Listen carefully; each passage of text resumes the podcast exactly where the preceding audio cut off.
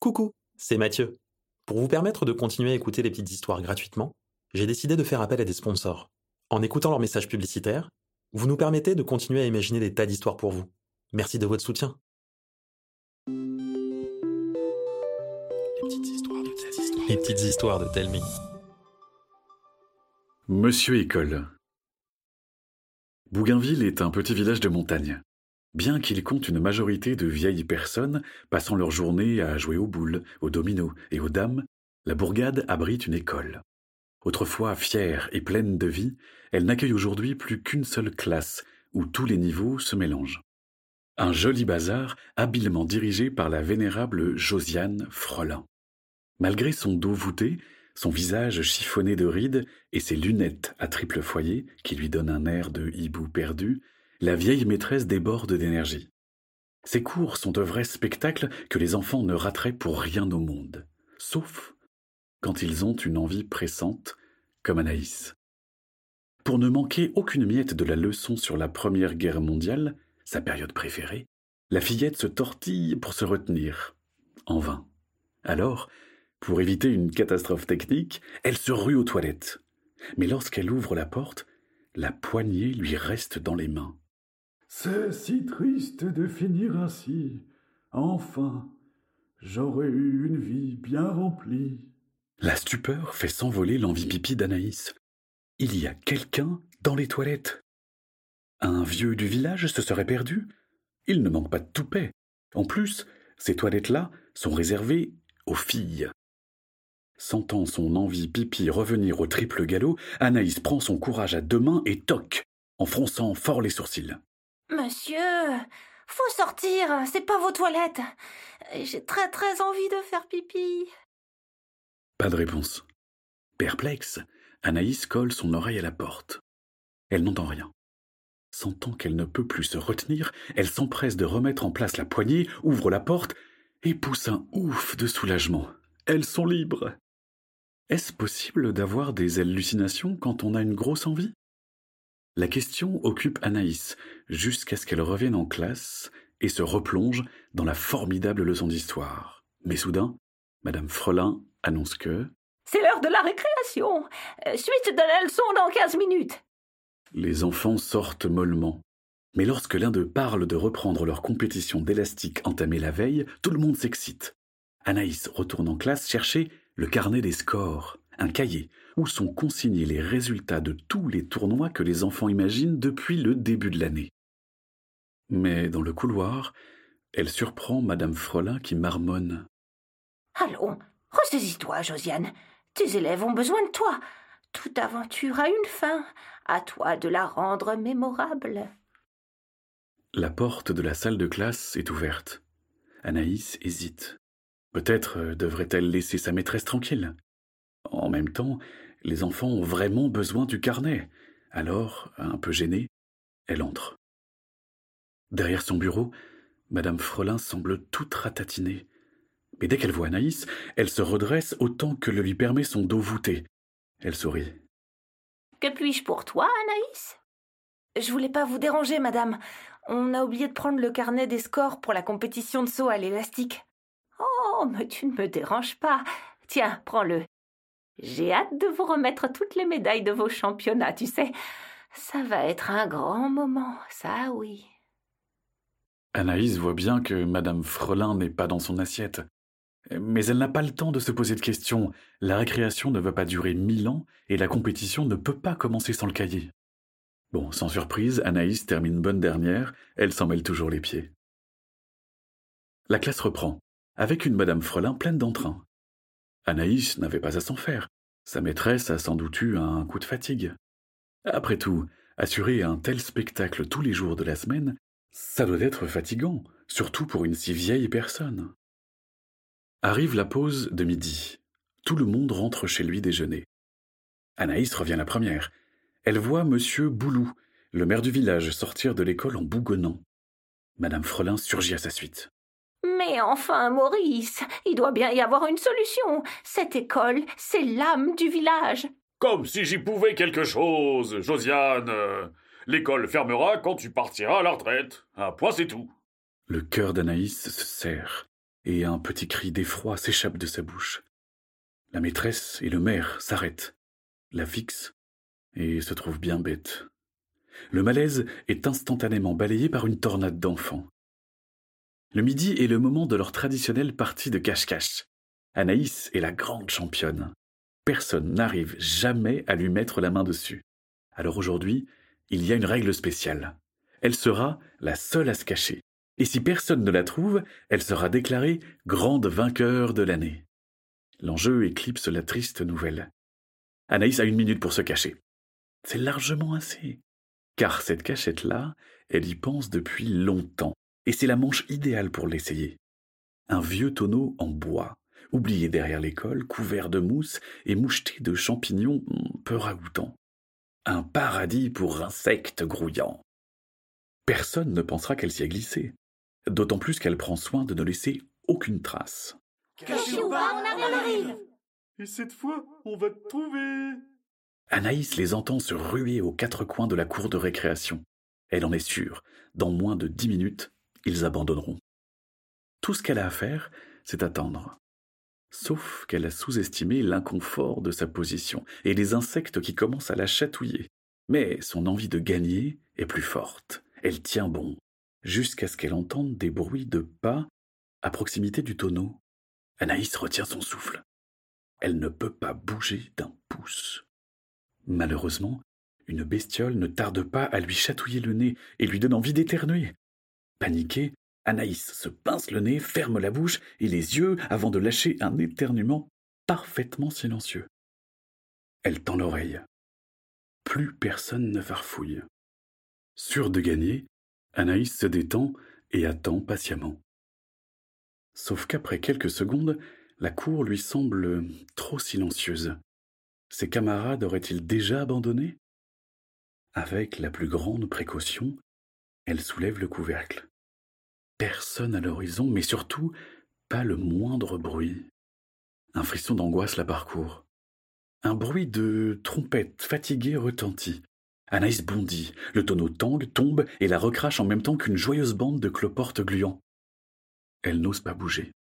Son cœur bat si fort que toute la montagne doit l'entendre. Des pleurs étouffés lui parviennent de l'autre côté du bâtiment. D'un bond, Anaïs se redresse, s'y précipite et se fige. Ses amis ne sont pas là. Assis sur le banc, près de la porte d'entrée, un vieil homme en chapeau haut de forme et costume bleu feuillette avec tristesse le plus gros album photo qu'Anaïs ait jamais vu. Qui êtes-vous, monsieur? Où sont les autres? Le vieil homme lève la tête, sa grise mine s'illumine. Anaïs, c'est bien toi. Ta venue me réchauffe l'âme. La dernière personne à m'avoir rendu visite, c'était ton père, lorsqu'il était en CM2. Mais vous êtes le monsieur des toilettes? Et c'est quoi cette histoire avec papa? Il ne m'a jamais parlé de vous. Oh Il m'a sans doute oublié.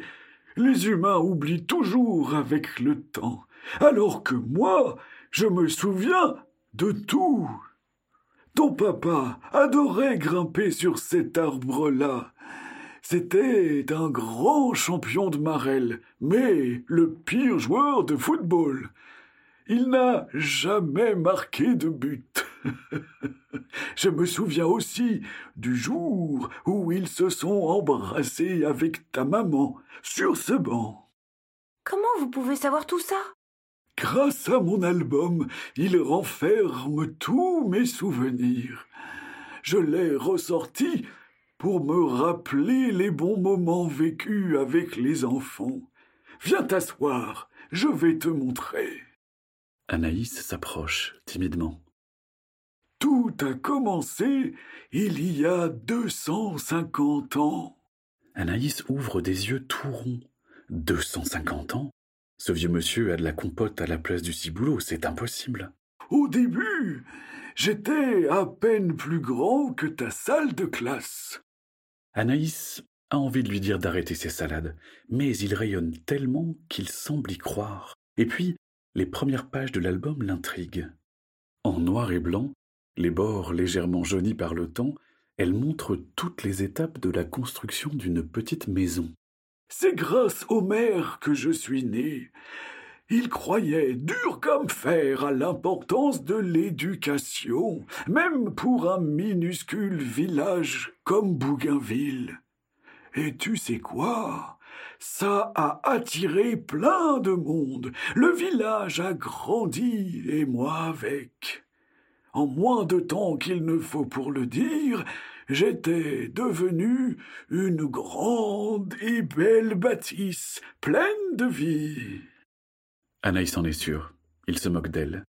Mais cette certitude vole en éclats lorsque le vieil homme s'arrête sur une collection de photos en couleur de deux enfants qu'elle reconnaît aussitôt. C'est papa et maman? Oui.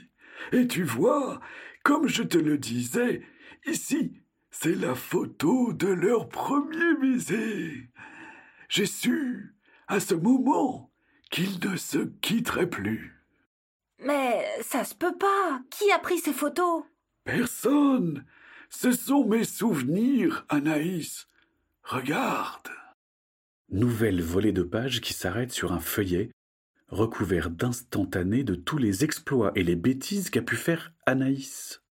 Mais cette photo, c'est quand je me suis cachée dans le tonneau tout à l'heure Eh oui, un souvenir mémorable. Tu as trouvé la meilleure cachette de toute mon histoire. Waouh Alors vous êtes un genre de monsieur école comme le Père Noël ou la petite souris? Si on veut. Mais je ne suis pas n'importe quel monsieur école. Je suis l'école de Bougainville. C'est grâce à tous les enfants qui sont passés entre mes murs que j'ai la chance d'exister. Alors c'est pour ça que vous êtes triste, parce que l'école va fermer. Eh oui, Madame Frelin part à la retraite à la fin de l'année. Il n'y a personne pour la remplacer. En plus, une école toute neuve a été construite dans le village voisin. Mais le bâtiment, il sera toujours là.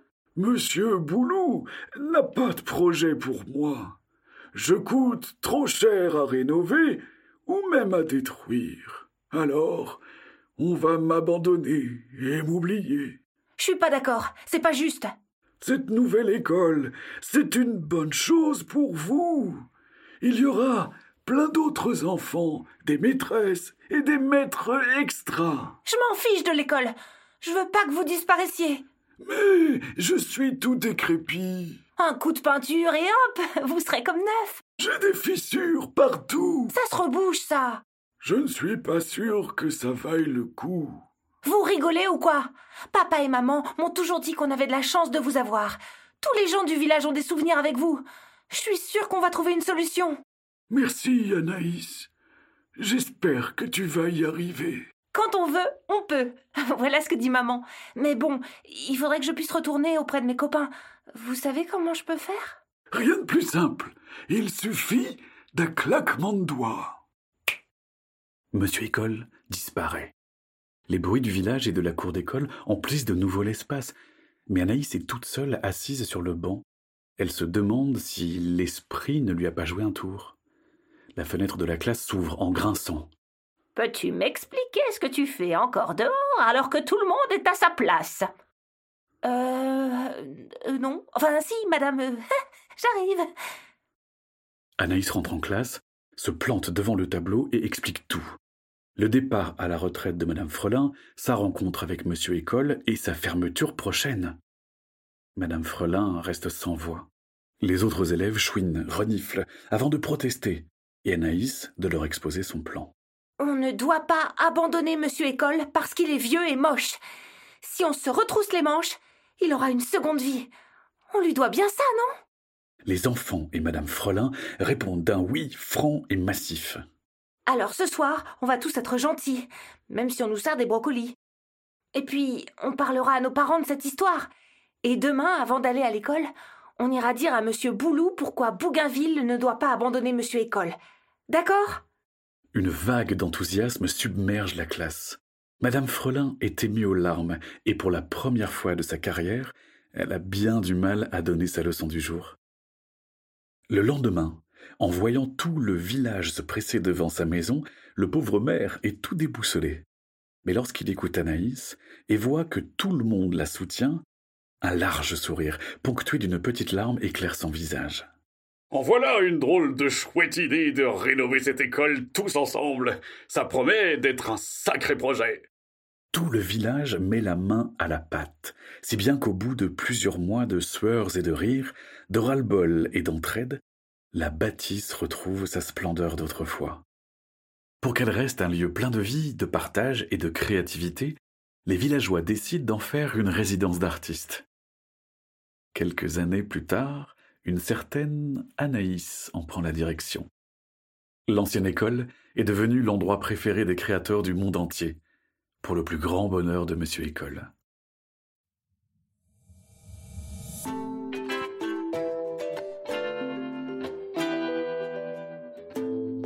C'était une histoire de Mathieu Jonel. Vous avez aimé cette histoire? Dites-le nous par mail, Facebook ou en laissant un commentaire sur votre application de podcast. Ça nous fera très plaisir. À bientôt